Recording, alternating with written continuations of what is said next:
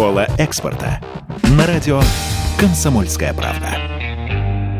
И снова время экономики на «Комсомольской правде». У микрофона Алексей Иванов. И мы продолжаем наши тематические образовательные подкасты под названием «Школа экспорта». С нами сегодня генеральный директор школы экспорта Российского экспортного центра – Алиса Никитина. Алиса, мы уже начали в первом подкасте говорить про экспортные семинары. Расскажите, пожалуйста, поподробнее, какие возможности эта программа дает. А, Алексей, еще раз здравствуйте. Что касается программы экспортных семинаров, как я уже говорила в предыдущем, предыдущем подкасте, программа состоит из 13 тем.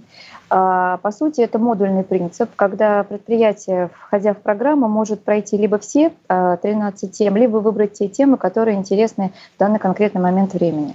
Программа структурирована таким образом, чтобы мы охватили каждый этап экспортного проекта. Таким образом, от начала до конца, пройдя программу, начинающий экспортер может подготовить экспортный проект потому что все темы, которые необходимы, в нее заложены. Начинаем от маркетинга, коммуникации, финансы, а, таможня, логистика, онлайн-торговля, налоги, а, продукты а, группы РЭЦ и государственная поддержка.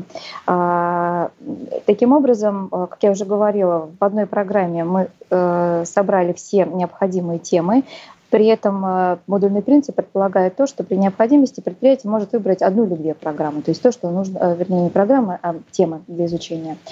А, соответственно, то, что касается возможностей, программа доступна уже сейчас на территории 73 регионов Российской Федерации. А, программы мы реализуем а, на базе наших партнеров, центров поддержки экспорта, которые реализуют программы непосредственно в регионах. Как вы уже знаете, мы находимся в Москве, штаб-квартира находится в Москве, филиалов у нас нет. Но для нас было важно реализовать программу непосредственно в, в, регионе, где компании могли бы очно поучиться, пообщаться и получить необходимый багаж знаний для выхода на экспорт. Вы планируете расширять число регионов, в которых будут э, ваши программы задействованы? А, ну, уже осталось не так много, по сути. 85 а, регионов э, всего, 73 региона уже покрыты. Да, мы планируем а, в каждом регионе там, в течение двух последующих лет запустить нашу программу. В то же время могу сказать, что, например, в тех регионах, где недоступен общий офлайн формат. Можно учиться в онлайн-режиме на нашем сайте.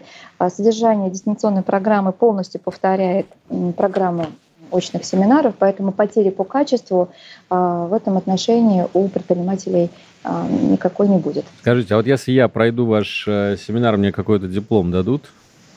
А, если вы пройдете наш семинар, вам а, в обязательном порядке а, выдадут сертификат о прохождении того или иного курса. Да. А как слушатели оценивают программу? Может быть, у вас есть какой-то инструмент, чтобы поставить вам отметку?